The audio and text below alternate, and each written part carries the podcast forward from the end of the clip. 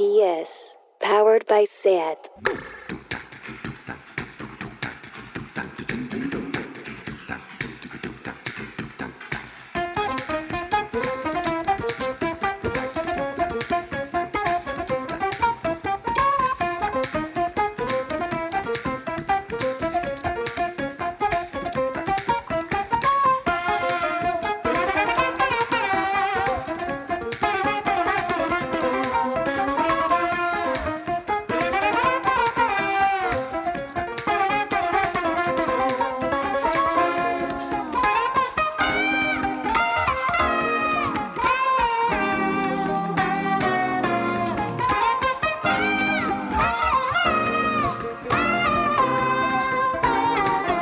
Bienvenidas a Tardeo. Tengo una duda. ¿Seguís haciendo videollamadas?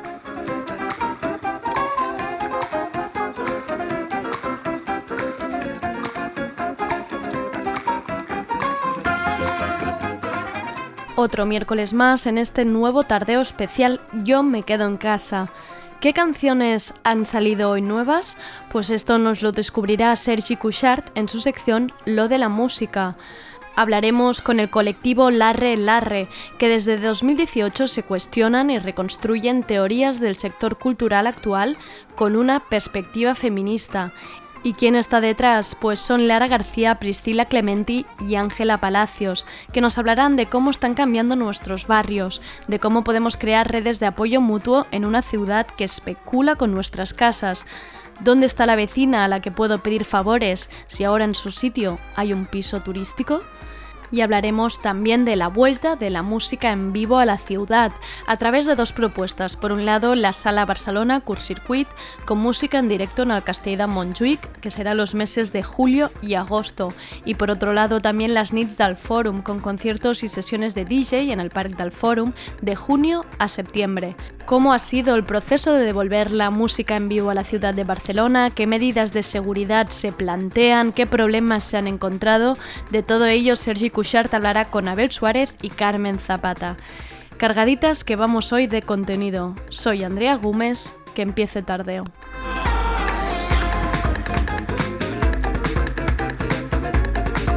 Tardeo. Porque no se puede saber de todo.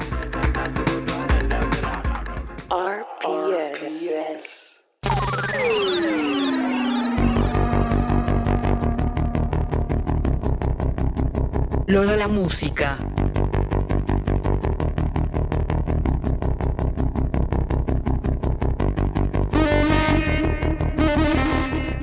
Y os dejo directamente con lo de la música, la sección en la que aprender y mover las caderas a la vez.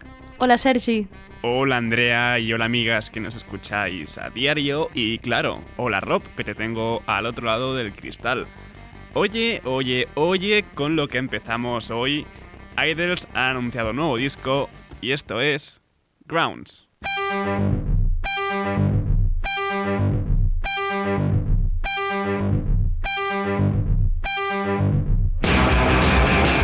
You will not catch me staring at the sun. Not sucking on a dum dum, not turning round to run. No hallelujahs and no kingdom comes. So you will not catch me staring at the sun. Do you hear that thunder?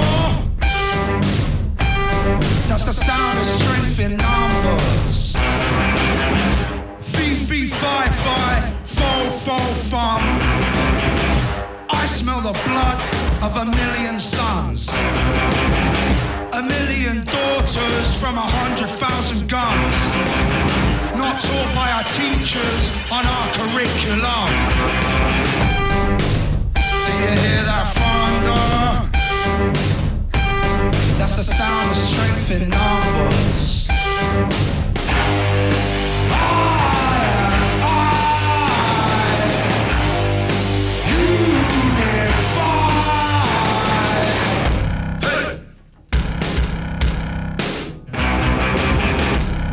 A single thing has ever been mended. By you standing there and saying you're offended. Go ahead, tell them what I've intended. I say what I mean, do what I love, and fucking. Hace unas semanas que Idols nos anunciaron una especie de clase de aeróbic en streaming, cuando en realidad publicaron aquel single Mr. Motivator. Pues ayer por la tarde anunciaron que un nuevo disco está ya en camino, Ultra Mono, que saldrá el 25 de septiembre y al que se le suma este nuevo tema, Grounds, que ya podéis oír más o menos por dónde va a ir este nuevo disco. Además, esta Grounds tiene una pinta de ser un tema para abrir conciertos que queda genial, la verdad. Y cogemos un avión que nos lleva desde el post-punk inglés que estamos escuchando a la neopsicodelia australiana de Beans, antes conocidos como Baked Beans, y que acaban de publicar su nueva canción, Melt.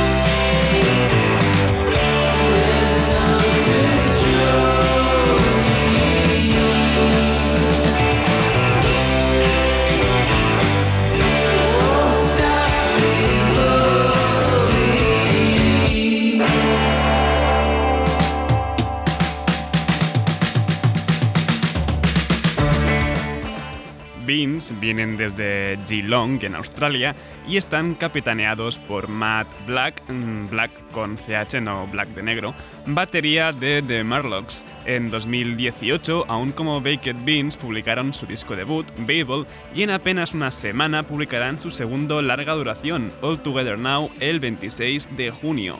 Y desde la factoría de Sub Pop, el sello de Seattle, nos llega esto tan divertido son Guerrilla Tos con el tema Human Girl.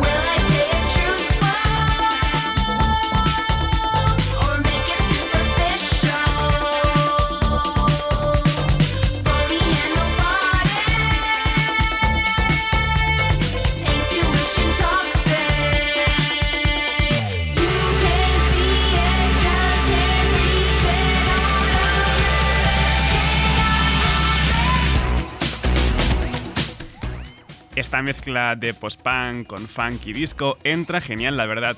Y es que no estoy muy seguro de si acaban de fichar Posa Pub o qué. Ellos forman parte de DFA, el sello de James Murphy del CD Sound System, pero este single ha sido publicado dentro de la colección post-suscripción Sub Pop Singles Club Volumen 5. Estos que escuchábamos eran Guerrilla Tos con el tema Human Girl. Y ya que hemos empezado con este buen rollo, pues sigamos así porque sí, tenemos nuevo tema de Ruambing, esto es Pelota.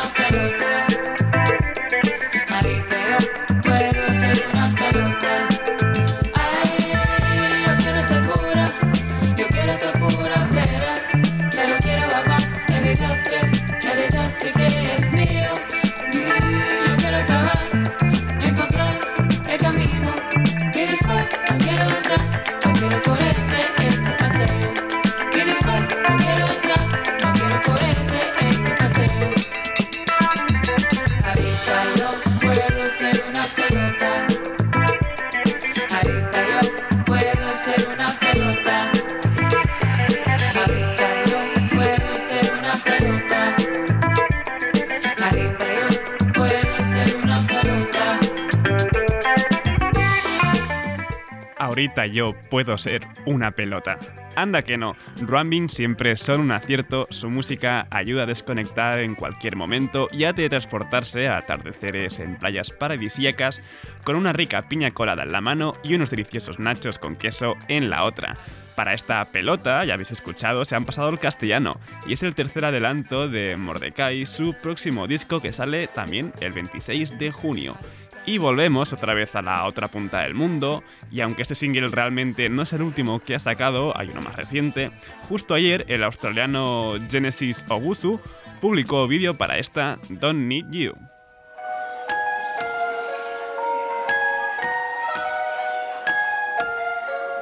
Once I left your crazy ass, I took a therapy session. I won't be richest with the wealth, I'll be the richest in blessings. I said, Bet today, said I can't leave my bed today. You tapped me on my chest today, wanna rear your head on a bed today. Black dog, black dog, you be bucking, bucking. I always saw your ass as a hindrance, and you saw me as a target, but. Wait, could this be true? I don't need you. I don't need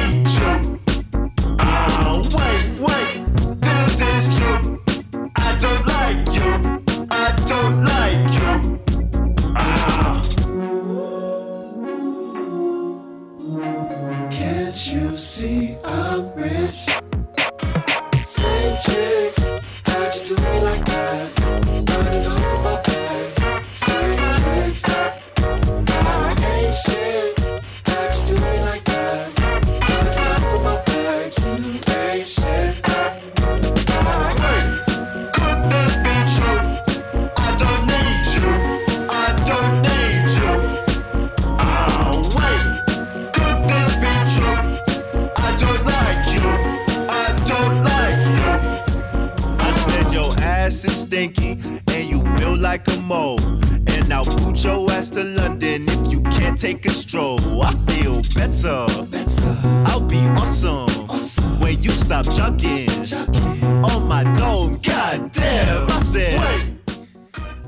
Escuchando, hoy hemos venido bastante buen rolleros.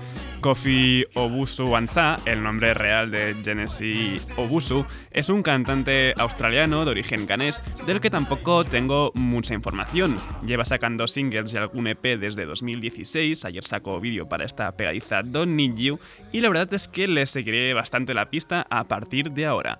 Y Teyana Taylor ha anunciado por sorpresa un nuevo disco que saldrá este mismo viernes 19 de junio. Se llamará The Album, anda que también la originalidad no es lo de Teyana. Y esto es Wake Up Love con Iman. One thing's for certain. Need you right here in my arms. But I think I got a bone with you. Lately, I've been wondering what's with you. I need you to hear me, baby. Wake up, love. These sheets won't comfort me. Please wake up, love. I might just come me, but I just need you on me. Show me some attention. I want you to wake up, love. Hear me, baby. Like a turban. I can wrap my head around this shit, but I need your brown skin. I'm like India when I'm not pissed with you. Know how to keep it saying it's you. I want you to wait. Tiana Taylor publicó ya en agosto How You Want It y que junto a esta Wake Up Love formará parte de The Album, el disco que sigue aquel KTSE de 2018 producido por Kanye West. Como he dicho, saldrá este mismo viernes y cuenta con colaboraciones del nivel de Erika Badu, Missy Elliott, Miss Lauryn Hill, Future, Kelani o Quavo, entre otros. Y aunque este rapero no colabora con Teyana Taylor, Skyzu o Skizu, no sé cómo se debe pronunciar, ha sacado un nuevo tema justo a tiempo para el Día del Padre en Estados Unidos. Esto es A Song for Fathers.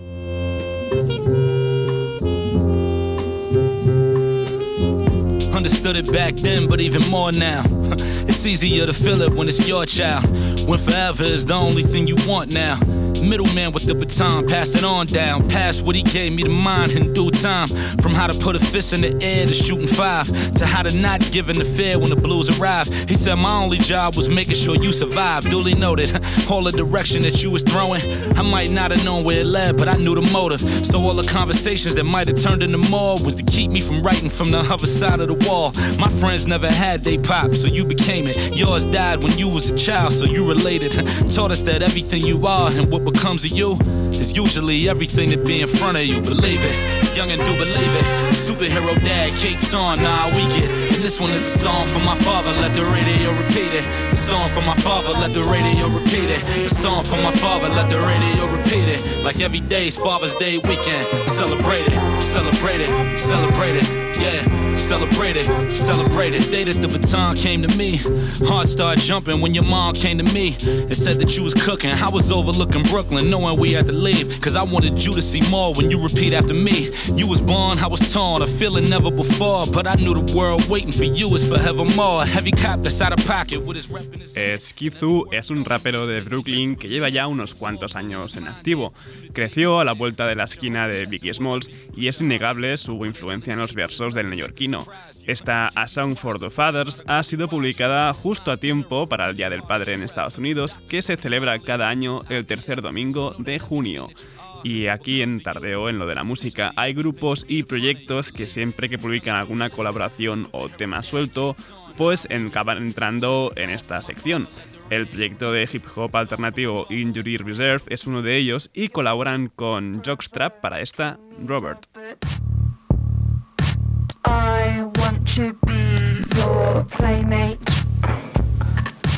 I want my own portrait. Holding hands with God.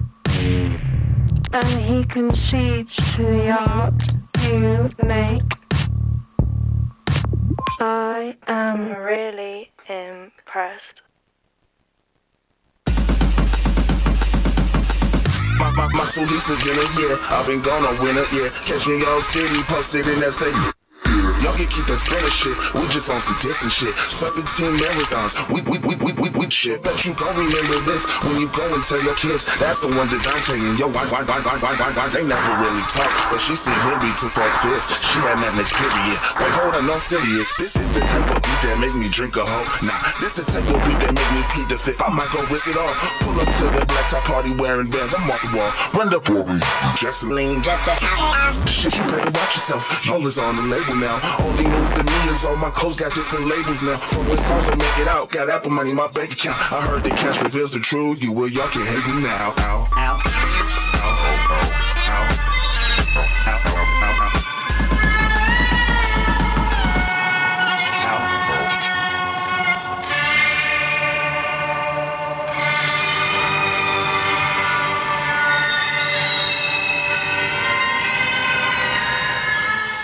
Jockstrap son un dúo británico bastante curioso y difícil de clasificar.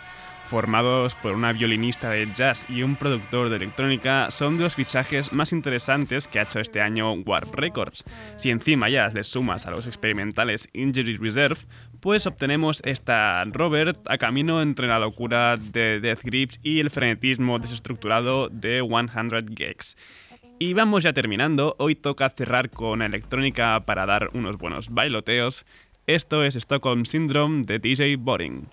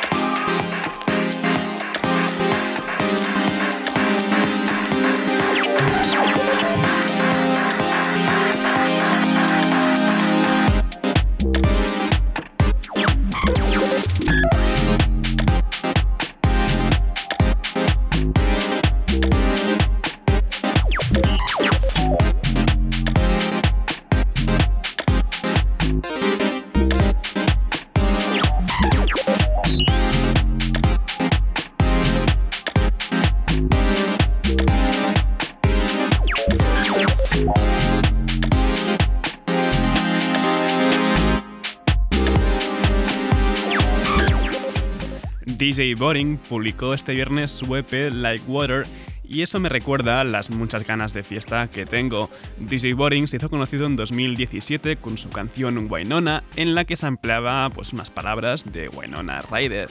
Y cerramos la velada con la DJ y productora Ellen Alien, que el viernes publicó su nuevo disco Aura con dos as finales, bien matraquero la verdad como ha de ser. Esto es Walking in the Dark, no dejéis de bailar. Hasta mañana.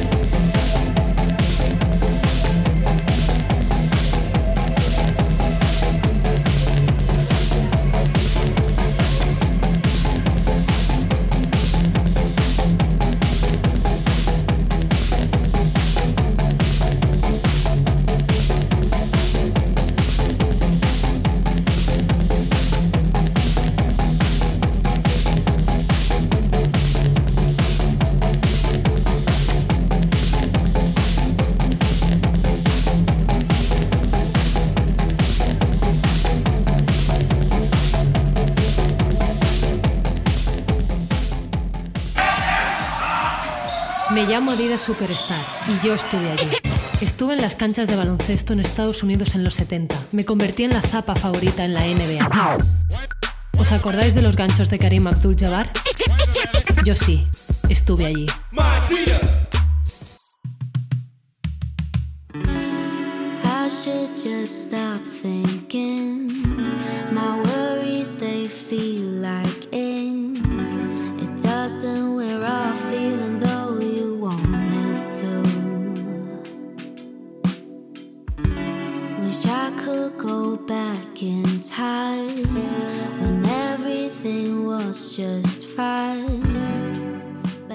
¿De qué hablamos cuando hablamos de cuidados? ¿Cómo podemos seguir hablando de redes vecinales de ayuda en una ciudad que nos expulsa de nuestros barrios, que nos separa, que nos atomiza? ¿Dónde queda el poder dejar a tus niños con la vecina si esa vecina es ahora un piso turístico? ¿Qué espacio público nos deja esta ciudad? Todas estas cuestiones se las plantean de forma muy inteligente la agrupación Larre, que son Lara García, Priscila Clementi y Ángela Palacios, un colectivo que lleva ya tiempo cuestionándose cosas y que este año han iniciado un nuevo proyecto, Ten Cuidado, con la N entre paréntesis. No quiero contar mucho más porque quiero que sean ellas las que nos expliquen de dónde nace, qué cuestiones giran alrededor de la tan manida palabra de los cuidados y qué nuevas formas tenemos de imaginar los barrios. Tenemos a Lara, Priscila y Ángela al otro lado del teléfono de la videollamada. Además, las tengo juntas y me está gustando mucho tenerlas juntas y agrupadas. Hola a las tres, ¿qué tal estáis? Hola. ¿Qué tal? Me gusta muchísimo esta imagen. Lástima que no la puedan ver en, en la radio, pero tener, teneros a las tres juntas en un sofá es un maravilloso. Pri- primero de todo, ¿cómo estáis? Bien, ¿no? la verdad, al estar juntas ya es- ha sido un gran paso y, y es como una conquista poder estar juntas en el sofá, como decías. Claro. Sí, bueno, sí, aparte de bueno, pues todo lo que hemos pasado todas durante este confinamiento y tal, nosotras la verdad que, bueno, nos hemos tomado este momento como un momento de pausa activa en el sentido de, bueno, reflexionar mucho sobre la propia práctica también. Como bien decías, los cuidados es algo que siempre ha sido central en nuestra práctica, entonces obviamente pues era un momento de reflexión y de replantear muchas cosas, ¿no? Pero bueno, sí, felices de poder estar juntas y, nada, y muy contentas de poder estar hablando contigo, claro. Qué bien. Em, antes de entrar al, al proyecto de Ten Cuidado, me gustaría antes que me hablarais un poco de Larre Larre, que entiendo que es el, el inicio, lo que os une, el proyecto inicial. ¿Sois un colectivo? ¿Qué sois? Ah, pues nosotras nos definimos como una fuerza propositiva, Ah, mira. más que un colectivo, porque no acabamos como, bueno, nos sentimos más cómodas con esta idea de fuerza propositiva. Qué Y a partir de, de ahí, pues bueno, ¿cómo, cómo surge la red? Es pues un poco por ne- la necesidad de, estar juntas eh, y trabajar juntas. O sea, todo esto que está pasando ahora, con, que ha pasado con el confinamiento del teletrabajo, cada una a su casa a trabajar, pues un poco mm, nosotras empezamos a, em- y arrancamos la red por esta idea de no queremos trabajar cada una en nuestra casa, eh, queremos eh, compartir espacio de, de trabajo. Y ya compartíamos un espacio de trabajo en un sitio que se llamaba Fireplace, que, que estaba en Poblenou y que cerró por, por la especulación inmobiliaria.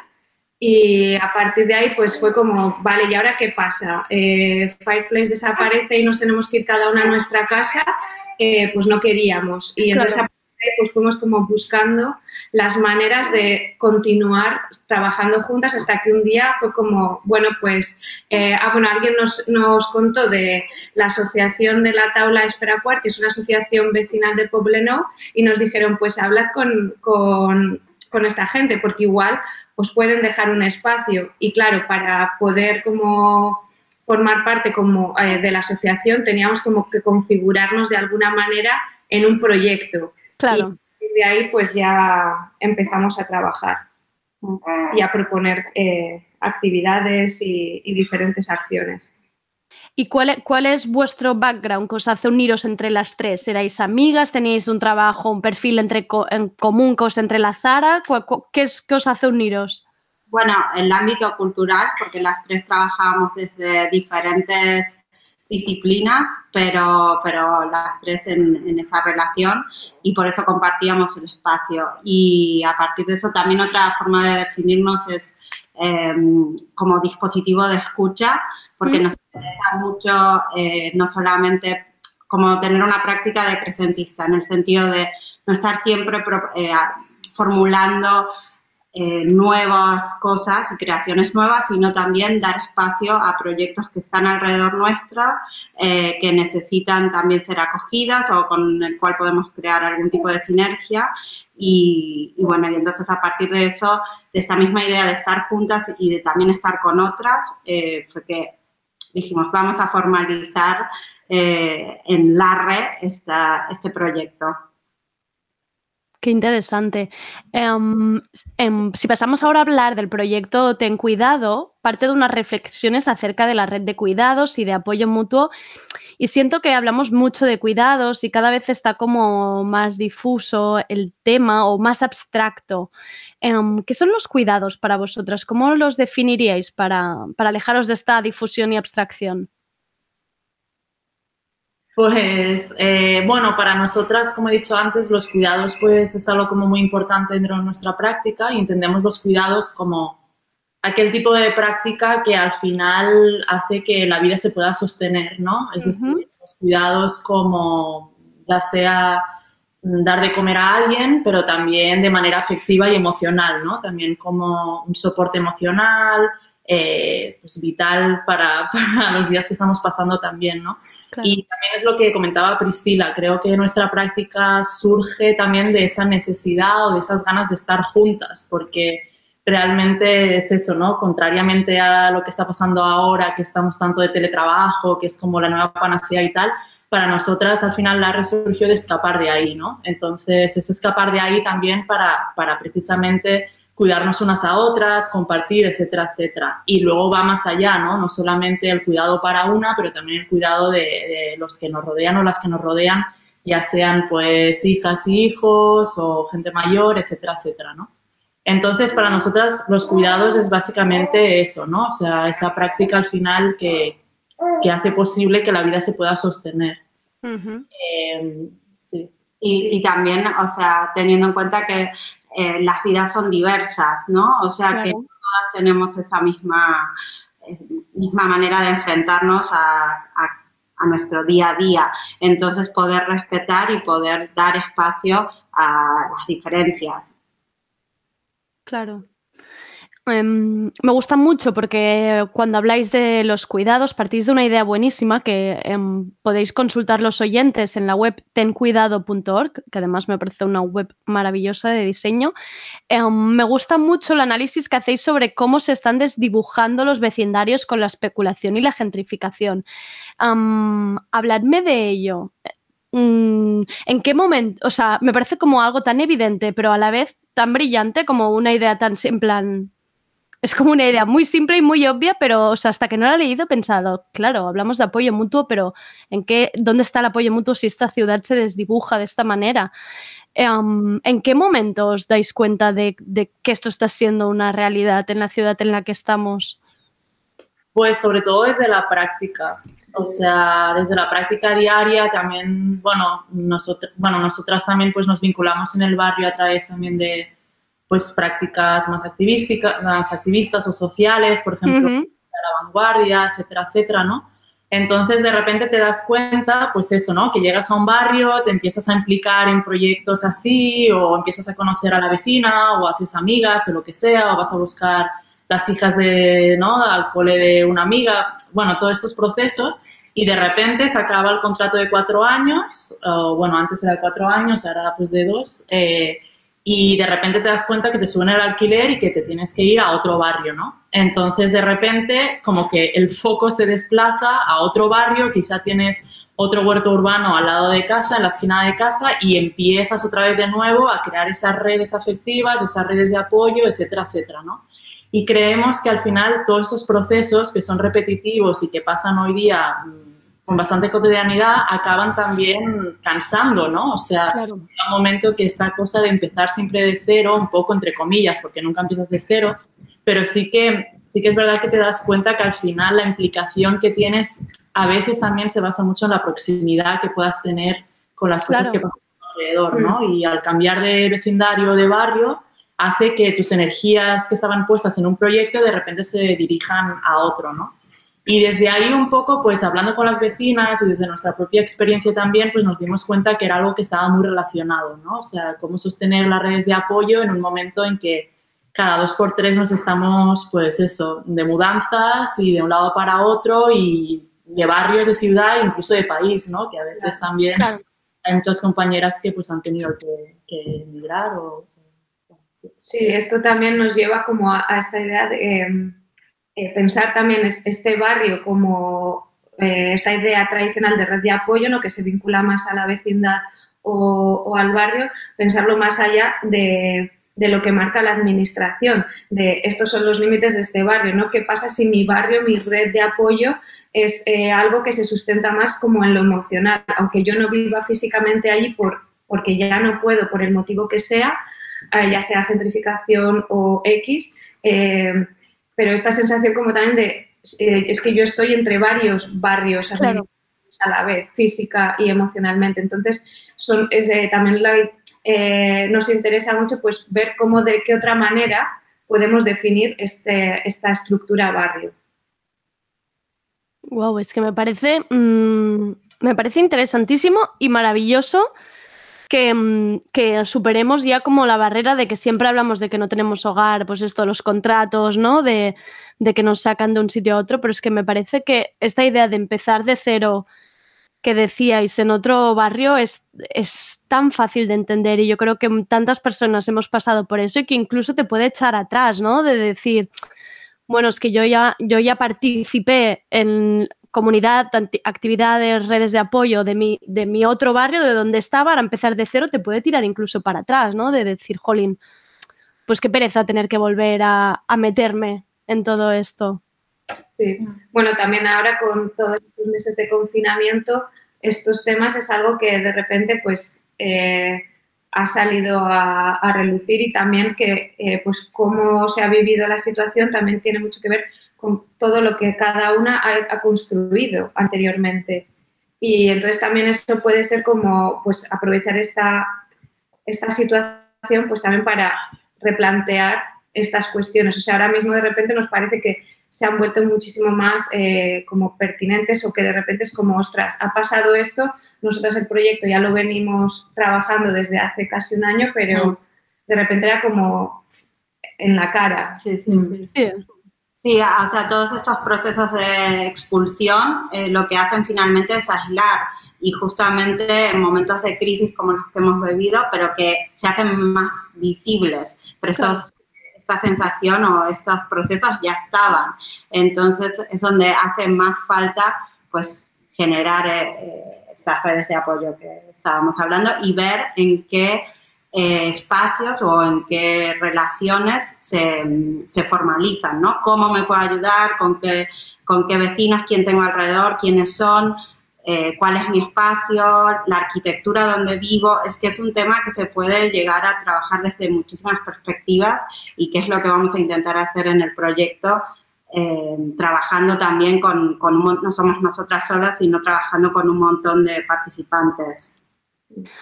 Um, ahora os preguntaré más sobre ello, pero ahora justo que hablabais también del confinamiento, no sé si, si, es desde mi punto de vista o si realmente también compartís que ha pasado algo similar, me da la sensación que estas redes de apoyo mutuo bueno, han ganado visibilidad, sobre todo durante estos días como de parálisis y de, una dependencia real de, los, de, las vecinas y los vecinos y de tu barrio, ¿no? Eh, sobre todo demostrando también que estaban llegando donde no estaba llegando el gobierno. Eh, ¿Os ha hecho cambiar alguna idea de lo que teníais? ¿Os ha um, este parón del confinamiento y también pues estas redes que de repente yo creo que como mínimo a mi entender, o han sido más fuertes o han sido más visibles de cara incluso a gente que no las conocía. ¿Os ha hecho pensar en vuestro caso o cambiar alguna idea? Pues sí, muchísimo. O sea, de hecho, por eso también decíamos al principio, ¿no? Que a nosotras el confinamiento, todo esto, ha sido un momento de mucha reflexión y de mucho ver qué pasaba a nuestro alrededor, porque precisamente es lo que tú dices, ¿no? Todo esto que veníamos un poco gestando, hablando, construyendo, de repente de forma orgánica empezaba a explotar, ¿no? Como las redes de repente, ¿no? Empezaban a configurarse con una rapidez desde una necesidad, como bien dices, muy vital, ¿no? De, de quién es mi vecina y, y, ¿no? y cómo la puedo ayudar, etcétera, etcétera.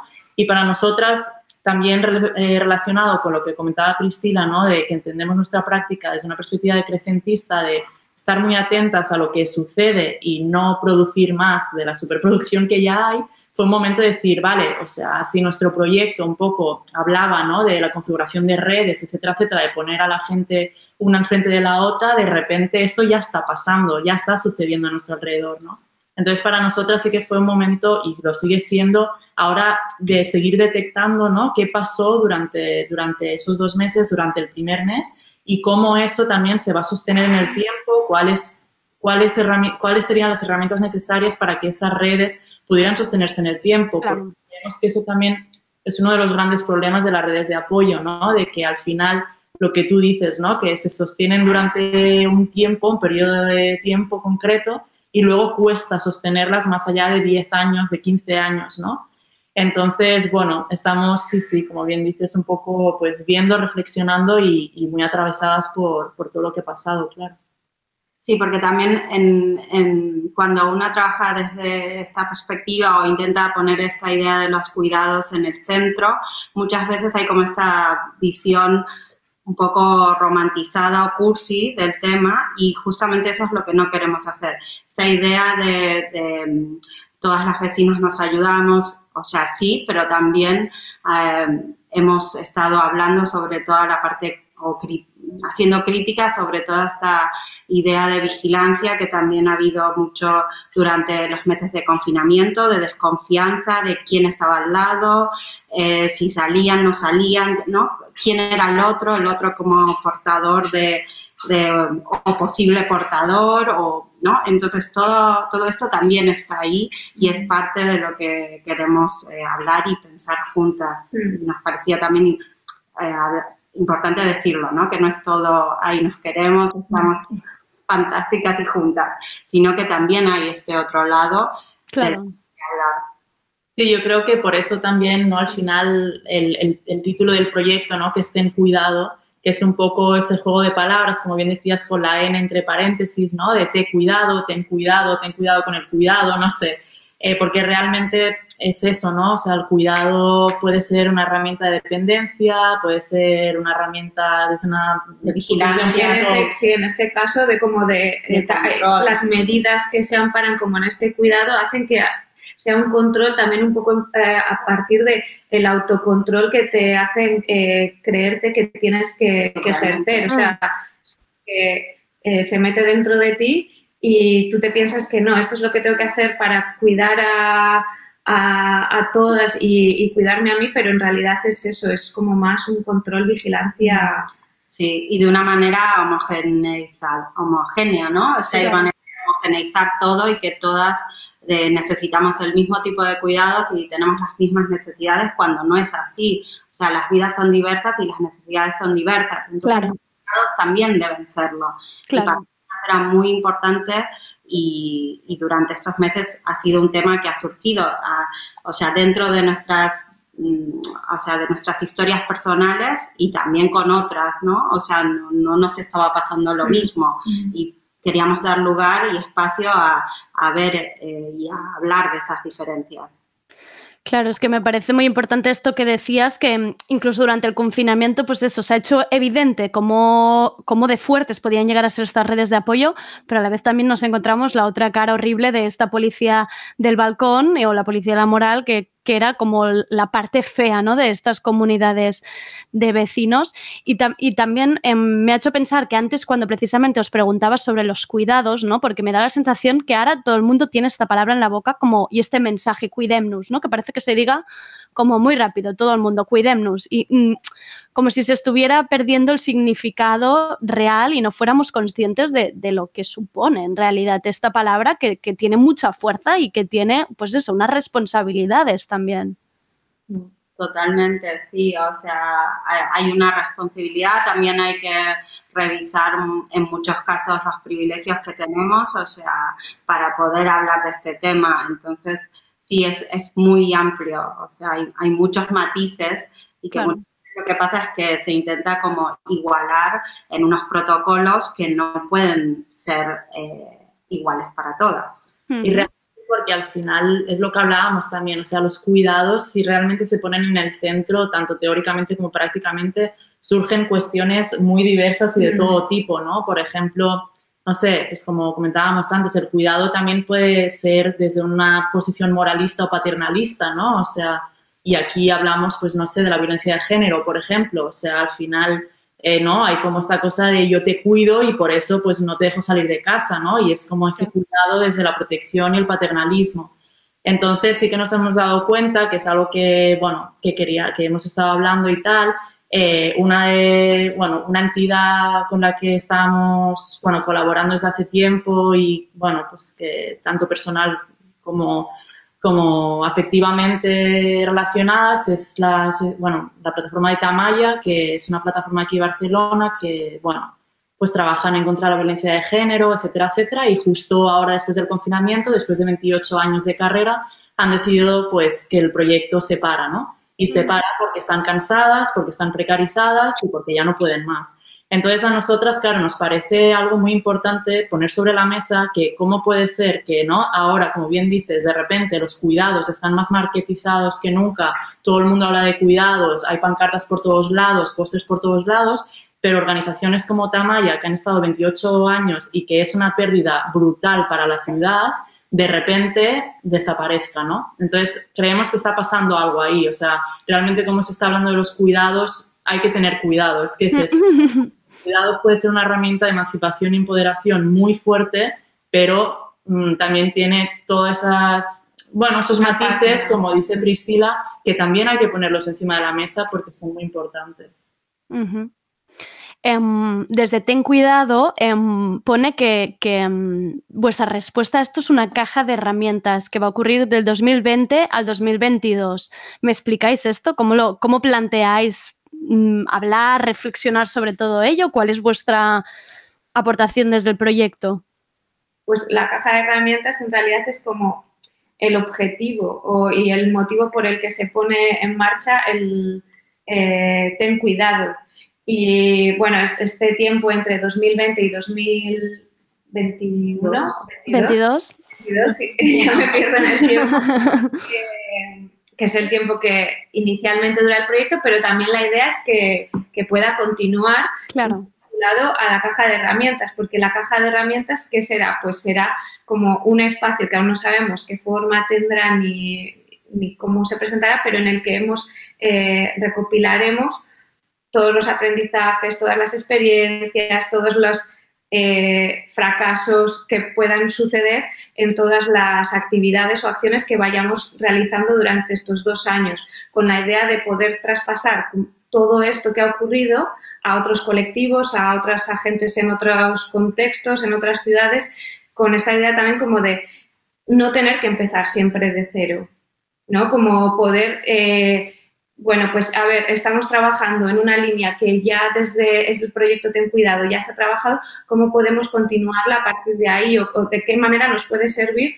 lo que ya se, lo que ya ocurrió durante esa experiencia? Entonces, es la idea de, pues, bueno, unas herramientas que llamamos poder eh, transferirlas a, a otros agentes y a otros contextos con la idea de que puedan seguir creciendo, mutando, lo que, lo que sea que, que pueda ocurrir. Sí, desde el ARRE, bueno, siempre decimos que trabajamos con la cultura de las recetas y la cultura de los antecedentes, ¿no? Qué bueno. Decimos- Porque creemos que es eso, ¿no? Mm. Que, que es como una receta que compartes y yo te la paso a ti, tú le metes un ingrediente, se transforma, Mm. me la vuelves a compartir, etcétera, etcétera. Y de los antecedentes también, porque siempre hay antecedentes ahí, ¿no? Entonces, eh, es eso, para que empezar siempre de cero Sí. cuando, cuando al final lo que hay que hacer es construir juntas e ir para adelante. Sí, ¿no? y aparte es algo como que detectábamos eh, que ocurría, bueno, so- nosotras pues igual lo hemos vivido más desde el contexto cultural, pero que siempre hay como una tendencia a, a empezar siempre de cero. Cuando Ya. estás eh, desarrollando un proyecto que ya alguien ha hecho algo en relación, pero siempre es como que haya que empezar de cero. Y, y también pues es eh, una manera también de trabajar pues es en una línea más decrecentista, más sostenible también consideramos, porque no, al final es que, claro, pues te agotas un poquito menos, por decirlo de alguna manera. Al final estáis creando también como una red de comunicación que es la misma red de apoyo de la que estáis hablando, ¿no? Al final es como que sea más fluida la comunicación, un legado que queréis dejar vosotras, pues para eso, para otros colectivos, ¿no? Para, pues eso, para que no sea empezar de nuevo lo que decíamos al final. Sí, como un código abierto, ¿no? También que uno lo, que quien quiera o quienes quieran lo cojan, lo reformulen y, y aprendan y también contribuyan y eso pues que siga, que perviva.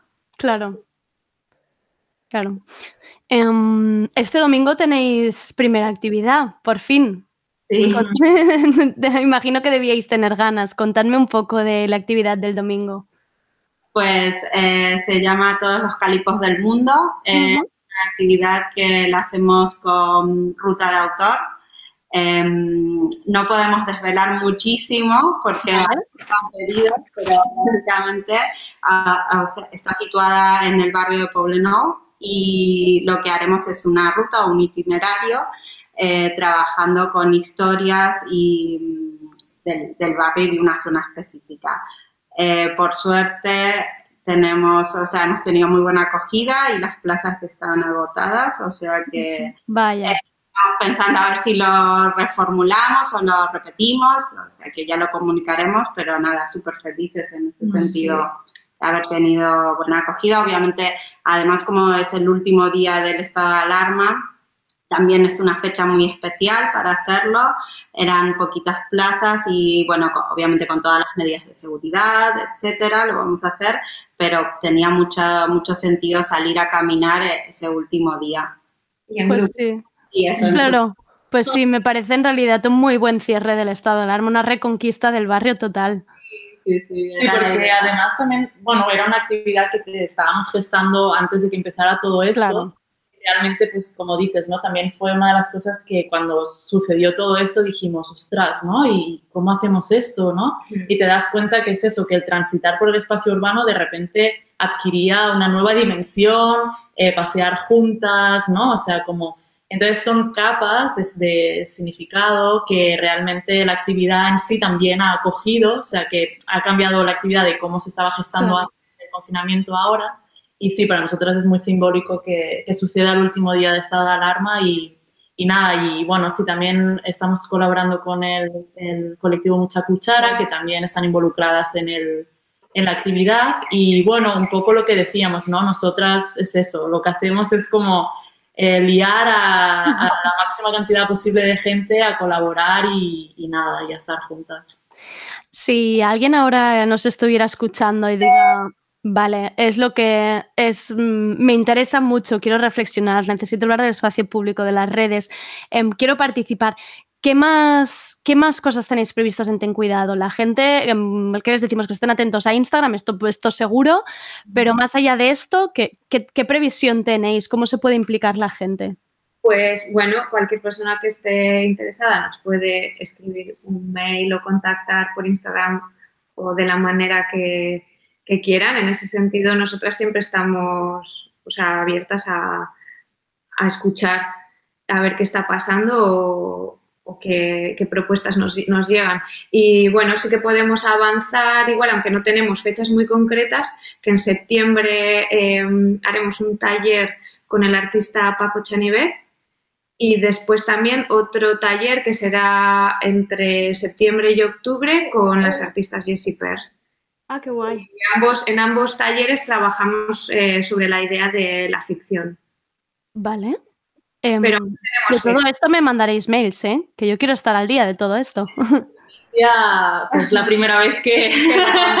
exclusiva, exclusiva en tardeo. Venga, nos lo hemos llevado. nada y de hecho estamos pues aún gestando con las Claro, artistas. sí, ya no hay fechas, eh, no hay espacios concretos, porque claro, también en esta incertidumbre pues son cosas que, Claro. Que aún pues no, no están definidas. E incluso también todo esto que ha pasado estos meses está haciendo de alguna manera que también eh, estos proyectos o estas ideas iniciales que teníamos antes de, de marzo pues en muchos casos se están reformulando. Porque claro hay cuestiones que han pasado que atraviesan las, eh, las propuestas de talleres tal y como se habían formulado o estábamos como ideando al principio. Claro, normal.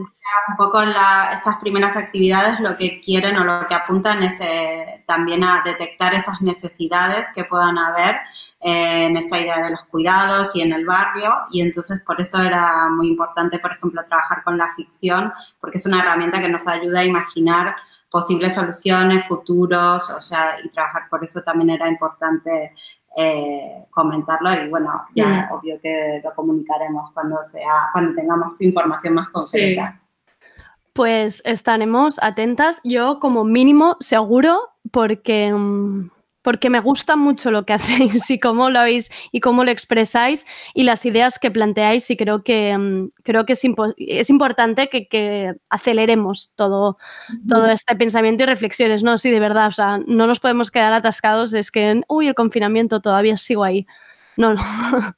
Bueno, lo que nos ha pasado eh, durante el confinamiento también es que gente a la que habíamos igual explicado el proyecto, de repente nos decía, ahora entiendo, entiendo. Claro, claro.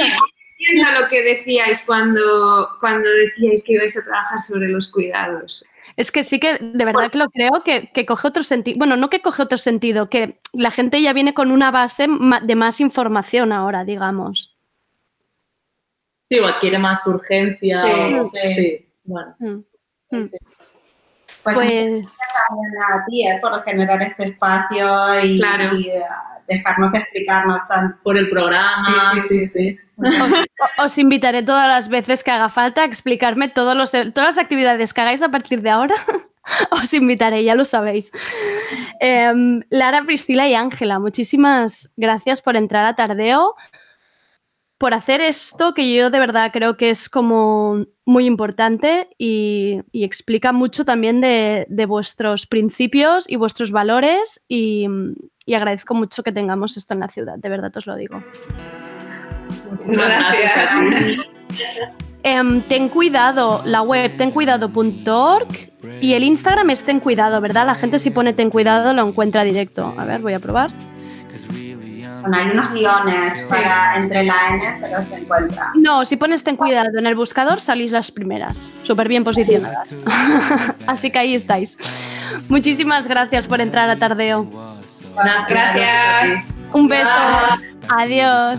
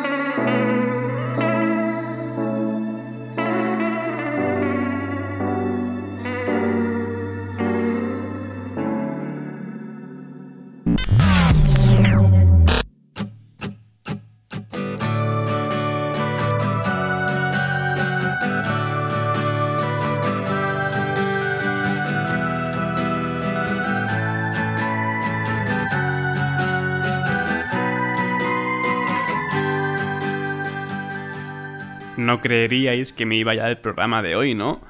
La música sigue porque los directos están volviendo a ver un poco la luz.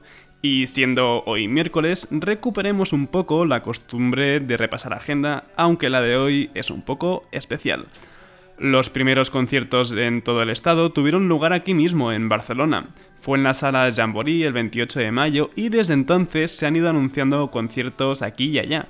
Sin ir más lejos, el jueves 25 de junio tenemos a la joven Bianca Speck en Fabra y Coats dentro del ciclo que se reemprende als concerts de la Fabra y el sábado 27 en la Llogàbal, que organiza su primer concierto post-confinamiento con Navarri. Poco a poco, esta nueva normalidad en la música en vivo se va abriendo camino, y no solo en salas pequeñas de aforo limitado, también tenemos opciones con más público y al aire libre.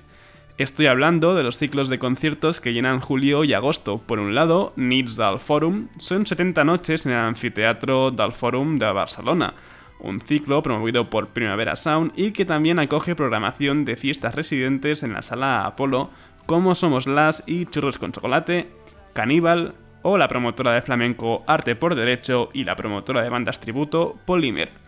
Por otro lado, también ha nacido la propuesta Sala Barcelona, promovida por la SAC, Associació de les Sales de Concerts de Cataluña, y l'ICUP, l'Institut de la Cultura de Barcelona, perteneciente al Ayuntamiento de Barcelona. 60 conciertos que tendrán lugar en el pati de armas del Castell de Montjuïc.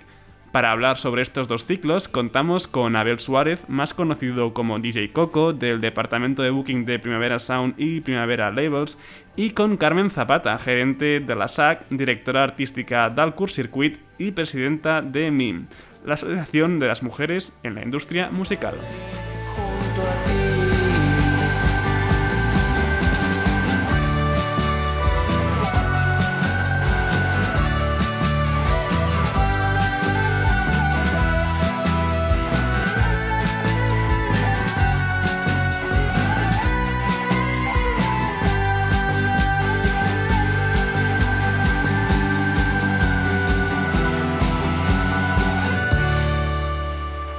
Hola Abel y hola Carmen. Primero de todo, y para no perder las costumbres de Andrea, ¿cómo estáis? Muy bien. Muy bien. ¿Sí? ¿Estás llevando bien esto o bueno, mucho duro? A mí el teletrabajo, como, como telesclavismo, que hoy que leí hace, no sé, ayer no sé dónde, me pareció un término muy acertado, la verdad, porque es bastante esclavo esto del teletrabajo. No es solo todo lo que reluce. No, la verdad es que, bueno, en nuestro caso se ha juntado el confinamiento con quizás eh, los meses de, con más trabajo en los últimos 10 años, con lo que ha sido un poco una locura. Sí, sí, sí. Pues ya empezando un poco con eso que comentas, Abel, o sea, hemos pasado de, de un encierro total a de golpe organizar como 70 conciertos en un caso, 60 en el otro. O sea, ¿cómo se consigue esto pasando de la nada a esto? ¿Cómo se consigue? Bueno, eh, ha sido todo como mucha incertidumbre. Montar algo que no sabes, ni tú mismo sabes a dónde estás yendo, ¿no? Pero, pero bueno, la verdad es que por otro lado ha sido muy, ha sido rápido el no estar, o sea, el estar encerrados a, pasar a, a saber que, que vas a hacer algo y que puedes hacerlo dentro de unas medidas que no estaban muy claras al principio, pero que ahora parece que sí. Ha sido rápido, ¿no? El, el- llegar de un, de un lado a otro. Pero bueno, eh, hemos, hemos trabajado contando con que también todo el mundo tenía ganas, ¿no? De tirar adelante eh, estas propuestas, ¿no? Eh, no, solo, no solo los promotores, sino que los artistas y todo el mundo. Mm. Pa- Para mí ha sido como montar en, o sea, la actividad, claro, nosotros, la, actividad o el tamaño que nosotros tenemos es muy distinta de la del primavera, que ha programado cuatro primaveras en uno, ¿no? O cuatro, cuatro programaciones en, en menos de un año y nosotros hemos programado pues en unas semanas el mismo número de conciertos de un ciclo que dura un año Eh, y con la misma incertidumbre, bueno, nosotros con, con- además con la certeza absoluta casi de que se iba a cancelar todo y después de ubicar, reubicar, vuelta a ubicar y, de aquí, de febrero nos vamos, a- o de marzo nos vamos a la primavera, de la primavera nos vamos a otoño, en otoño aún no sabemos qué y de repente surge la oportunidad de sacar las salas a la calle y montar un escenario fuera y la verdad es que ha sido muchísimo trabajo con un, con un equipo además pequeño y con un equipo de, de las salas más pequeñas, pero como mínimo todo ese esfuerzo y ese teleesclavismo a- a- con una luz al final del túnel, ¿no? No ha sido para hacer manifiestos, quejas, reivindicaciones, pedir planes de rescate, eh, que, que también, eh, que los necesitaremos, pero como mínimo eh, ves que, que tu actividad principal, lo que te apasiona, lo que, lo que le gusta a todo el mundo, tanto al público como a los artistas y a las salas y a los festivales, en el caso de Abel, es, es estar pudiendo a- a- hacer conciertos, que en definitiva es nuestra, nuestra tarea principal, nuestra misión, sea desde un ámbito o desde el otro. Y a nivel programación, o sea, ¿cómo lo habéis decidido? Porque por un lado tenemos conciertos de Mana Rodríguez, Mujeres, Ferran Palau Jaens o El Cigala, incluso bandas tributo, en el caso de Nits del Forum, o por otro lado Calavento, Medalla, Niña de Elche, Pia Maracas. O sea, imagino que una de las principales premisas de toda la programación en ambos casos, principalmente por motivos muy evidentes, es que fueran artistas nacionales. Sí, claro. eh, la primera A la norma, la primera norma, digamos, eh, era que fuera de artistas locales, casi, casi. Luego vimos que podíamos ampliar a, a artistas estatales, digamos. Pero, y bueno, ahora la verdad es que quizás eh, si hubiéramos tardado unos días más hubiéramos podido meter internacionales, ¿no? Porque parece que ahora ya casi se puede volar. Pero bueno, la idea la idea nuestra era primero programar, digamos, kilómetro cero y por otro lado, pues en- enseguida vimos que queríamos que fuese muy variado, que fuesen, bueno, que ocupásemos el verano con, con cosas para todos los gustos, con lo que nos aliamos con algunos promotores o con gente que pensábamos que, que en su campo podía ofrecernos cosas, ¿no? Como Arte por Derecho, que son los que se han encargado de, de los, de la música más tirada al flamenco, con Caníbal de Salapolo, que, que se ha dedicado a buscar más cosas de más, más rock o más mestizaje, y luego, bueno, con una gente aquí en Barcelona que también se dedica a hacer esto de los tributos, con lo que, bueno, decidimos también incorporarlo. Y en vuestro caso, Carmen, eh, ¿cómo habéis decidido las salas que participan en- en lo de la sala Barcelona? Pues eh, en principio, eh, dentro de la Junta, más de la mitad de las salas de, la asociación son de pequeño formato, con lo cual dentro de la propia Junta hay una representación ya muy nutrida de, salas que algunas son asociación cultural, incluso como Fridonia o Meteoro, eh, Oncle Jack, aunque no es de Barcelona y es de Hospitalet, pero bueno, ya hay eh, als Pagesos de, de San Feliu, o sea, ya, ya saben lo que es trabajar con, con el kilómetro cero y sobre todo con el formato pequeño. Entonces, en nuestro caso, estábamos trabajando con los artistas que son los, los, los que tocan habitualmente en esos espacios y, y, claro, también había mucha complicidad y, y, claro, y hemos tirado también de la complicidad que este tipo de espacios tiene con los artistas que, que pasan habitualmente por ahí o algunos que ya tienen un poco más de relevancia y han pasado no hace tantísimo, porque ya sabéis que esto de eh, el éxito o la atracción del público a veces no llega nunca, tarda décadas y hay veces que, pues mira, como en el caso de Stay Homas, desde un terrado ha sido una cosa fulgurante. Entonces hemos jugado sobre todo con, con la ayuda de estas salas y algunas otras salas que no eran de la Junta, pero de pequeño aforo. Y también lo que hicimos fue eh, decirle a otras salas de la SAC, fueran del tamaño que fuesen, si querían eh, proponer algunos grupos que tuviesen una simbología especial en, en su trayectoria, por mm, sean de ahora o de hace tiempo, pero que tuvieran, bueno, que, te, que esas noches que luego van a ser y que en principio pensamos que igual podía ser que cada sala programase una noche, pero eso suponía una dificultad y una ralentización en el tiempo que, que, lo, que no nos permitía. En las pocas semanas que teníamos vimos que eso no era viable, que era mucho más viable ir programando reubicar cosas también de Court Circuit que no se van a poder hacer en sala y entonces poner el, el- el acento en que las salas que se sienten identificadas con los artistas que van a ir tocando, ah, pues que esa noche sean un poco anfitriones de lo que ocurra en el Castell de Montjuic y un poco de esa manera se ha ido organizando todo. Claro, Muy rápido, ha sido muy rápido todo, muy, muy vertiginoso realmente. Sí. No, pero aparte habéis contado a tope con la complicidad de las bandas y los proyectos, ¿no? Porque estarían Sí. deseosos todos de, de- de Todos. tocar. Muchísimo, realmente. Sí, sí, sí, muy, muy, muy contentos. Ha sido muy gratificante. Llamadas mm, todas muy, y emails muy gratificantes por la respuesta de gente que, que empezó el año con, con giras planteadas fuera en salas o en festivales y que, que lo dio todo por perdido y que no pensaba moverse más allá de su sofá para, para ofrecer algún acústico. Y además, eh, en escasas, eh, rarísimas ocasiones, con una monetización de todo ese trabajo. Y, y entonces esto realmente ha sido, yo creo que, mm, bueno, una oportunidad dentro del desastre. Que, que lo es, pero, pero bueno, como mínimo, eh, yo, yo creo que psicológicamente y emocionalmente a todos, a los artistas, a los técnicos, a los de producción, a los programadores, a todos los que nos dedicamos eh, a esto desde el ámbito que sea, ha sido un espaldarazo, sobre todo en el estado de ánimo que creo que lo necesitamos. Volver a enviar riders, ir a hacer una visita técnica a un espacio, a salir de tu casa, coger la moto para ir a visitar un lugar y hacer una prueba de sonido, es algo que mm, casi ni nos acordábamos, ¿no? Creo yo, al menos nosotros ya no nos acordábamos. Sí, yo entiendo que, que- que, bueno, que, que igual no se ve, quizás ha sido una oportunidad para que se viese toda la gente, ¿no? Que trabaja en algo así y, y Sí.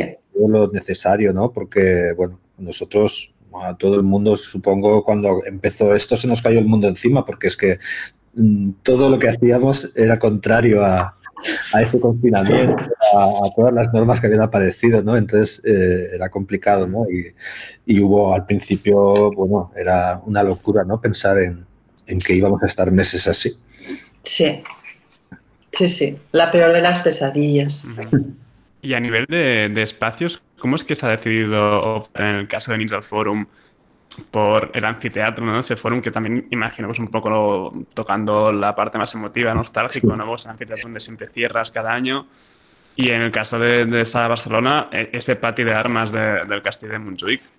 Bueno, nosotros eh, la elección, bueno, estuvimos hablando con, con BSM, con el ayuntamiento, buscando espacios, pero bueno, la elección estaba un poco clara, ¿no? Entonces, eh, cuando se- vimos que podíamos utilizar el fórum, el fórum, pues decidimos que el, el escenario, este escenario de- del anfiteatro, que es el que más es uno de los más míticos, ¿no? Del festival y, y nos pareció una, una idea brillante, ¿no? Hacerlo allí. Mm. Y nosotros de los que se nos mm, de los que los que eran posibles, el sitio, no sé, como más simbólico ¿no? de, de las salas y los escenarios de las pequeñas salas toman y asaltan el castillo, tenía, aparte de una simbología especial, que, que eso no tiene que ver luego con, con- con la logística, también era un lugar donde, donde no hay vecinos, nos teníamos que adaptar un poco a un, no- no- nosotros, claro, no- nunca habíamos programado fuera de los espacios, con lo cual eh, teníamos que buscar un lugar donde ya no se hubiesen hecho cosas y, otros festivales u otros agentes musicales ya tuviesen intención de o, o hubiesen propuesto hacer mm, sus actividades y sus conciertos. Y nos pareció, bueno, un sitio mágico, la verdad. Eh, yo, bueno, además yo fui a una fiesta del primavera. Creo que fue el décimo aniversario, ¿verdad? El de décimo Primavera Sound. aniversario, yo creo, y tocaron planetas, puede ser. Sí, exacto. Allí. Y Entonces también tenía ese recuerdo y la verdad es que es un sitio que, que está, que está muy bien. Ojalá podamos ir en teleférico, además, ¿no? A, que los muy buen conciertos. espacio. Sería una combinación maravillosa. Y ya que estamos hablando de lo que es el espacio, o sea, realmente no hablamos como en el caso, por ejemplo, de Jamboree, que sí que empezó a hacer conciertos por ahí a finales de mayo para 30 personas. Y eso es un, bueno, al ser un espacio cerrado, tan poca gente, es mucho más controlable. Así que ahora ya vamos a entrar a la parte un poco más, más durilla de lo que es la, la- la entrevista. O sea, en el caso de Sala Barcelona tenemos un aforo de 400 personas Y las needs del forum, más o menos, imagino que también debe, debe ir por allí. ¿Cómo Nosotros vamos a poder controlar? Perdón. Saldremos ¿Cómo con decías? de 800 nosotros. 800, de acuerdo. Pues, ¿cómo, cómo se, se va a controlar eso? El acceso, la gente. Bueno, en nuestro caso, eh, ya este escenario nos da bastante facilidad para hacerlo porque tenemos todas las gradas y bueno, las entradas son numeradas y sentaremos a la gente, a, una, ma- a la mayor parte de la gente en las gradas y luego habrá, asien- habrá asientos en, el- en la pista y bueno, la gente tendrá su, su asiento reservado, digamos, y se irán sentando ahí.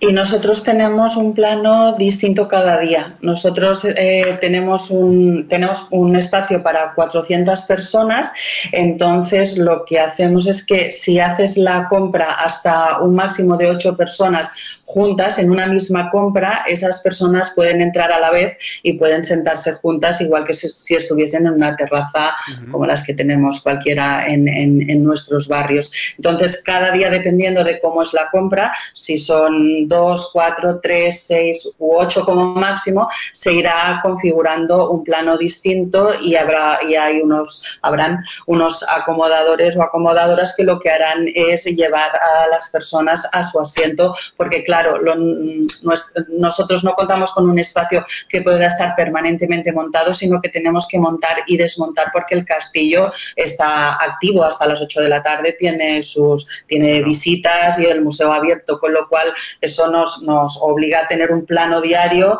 de situación en función de las, de las ventas que tengamos.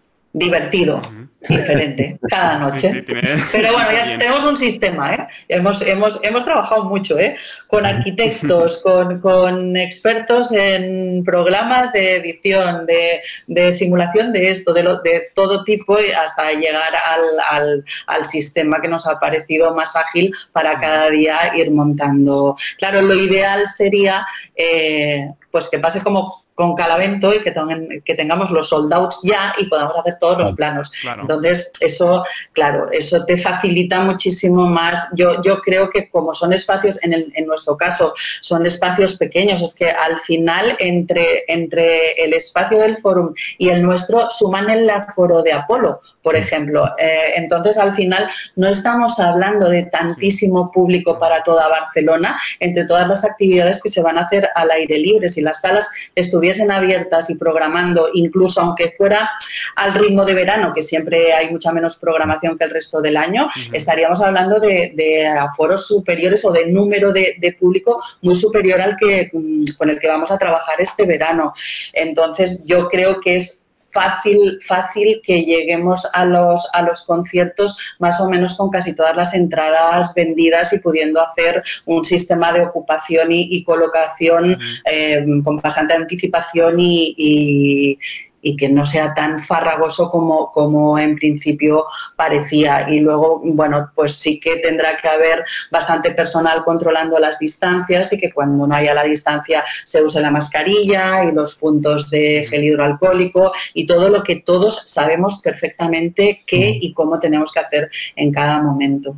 Además que al aire libre, la verdad es que el, el índice de contagio es bajísimo, con lo cual manteniendo esa seguridad que se le pide a todo el mundo, eh, deberíamos eh, estar contentos y salir airosos de esta nueva experiencia. Que no nueva normalidad, porque no lo es. Nueva normalidad fue lo del, lo del primavera el año pasado. Esto no, esto es otra cosa.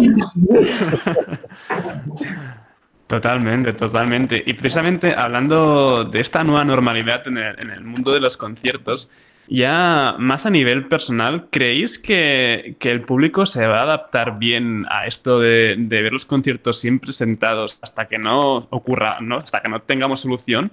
Que siempre esté sentados, porque por ejemplo, a ver, que Tama o Cigala, pues lo veo bien sentado. Pero por ejemplo, cada evento que ya es un sold out o mujeres, ¿cómo, cómo responder al público ante estos conciertos?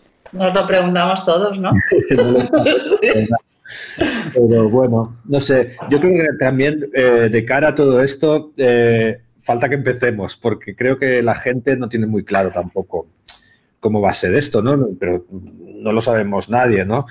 Pero bueno, eh, también por otro lado creo que que a mitad de, este ciclo, de estos ciclos que estamos haciendo ya no será tan duro. El, posiblemente ya no haya que estar sentado o no sé, es que cada semana va bajando ¿no? el, el, el nivel de, de, seguridad, digamos, con lo que yo creo y espero que cuando lleguemos a agosto quizás eh, casi casi sea el espacio de un concierto normal.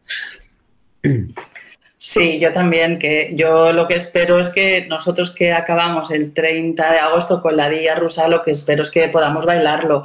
Eh, probablemente sea en el mismo espacio que tendremos al principio eh, entre las sillas y la mesa, eh, pero bueno, como mínimo que puedas levantarte y, y, bailar. No, seguramente no vamos a poder, mm, no sé, igual hay que establecer ciertas zonas. Lo, lo sabremos pronto porque se supone que a partir del lunes cuando la Generalitat recupere las competencias, habrá unas ciertas directrices que, como dice Abel, yo creo que se, que se, que se han ido flexibilizando y que todos confiamos en que se flexibilicen.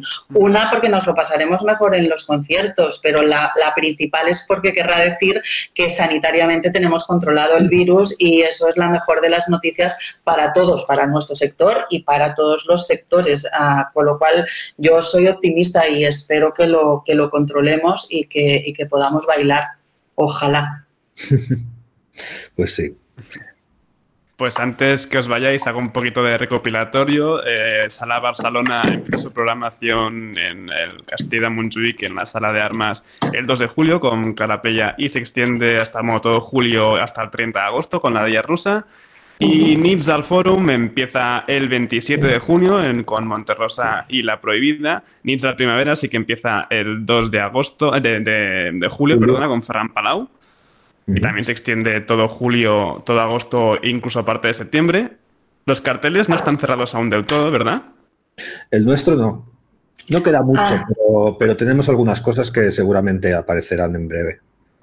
El nuestro sí, el nuestro de hecho nos falta nada, eh, dos confirmaciones pero que, que, ya están en el calendario y supongo que la semana que viene ya, ya podremos anunciar todo agosto. O sea que estamos, claro, el, el nuestro es más pequeñito, entonces el, la semana que viene seguro que ya lo conocemos todo. Pues Abel, Carmen, muchísimas gracias por estar hoy en Tardeo. Y gracias a ti. Los conciertos. Sí, eso espero. Vale. Bailando. sí. sí, sí, sobre todo. Esperemos. Pues nada, gracias. gracias. Gracias. Chao.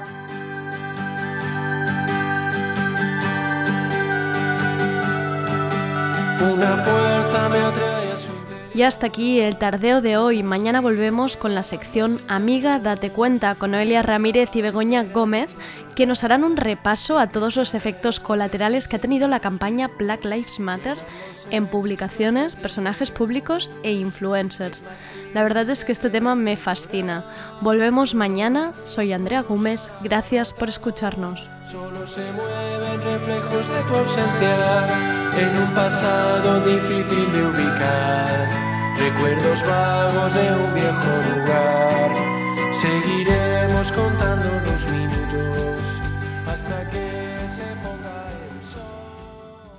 Me llamo Adidas Superstar y yo estuve allí. Estuve con Randy MC a principios de los 80. Me llevaban sin cordones. Me cantaron Mayadidas en 1986. Y me hicieron famosa en todo el mundo. ¿Os la sabéis? Yo sí. Estuve allí. Madida.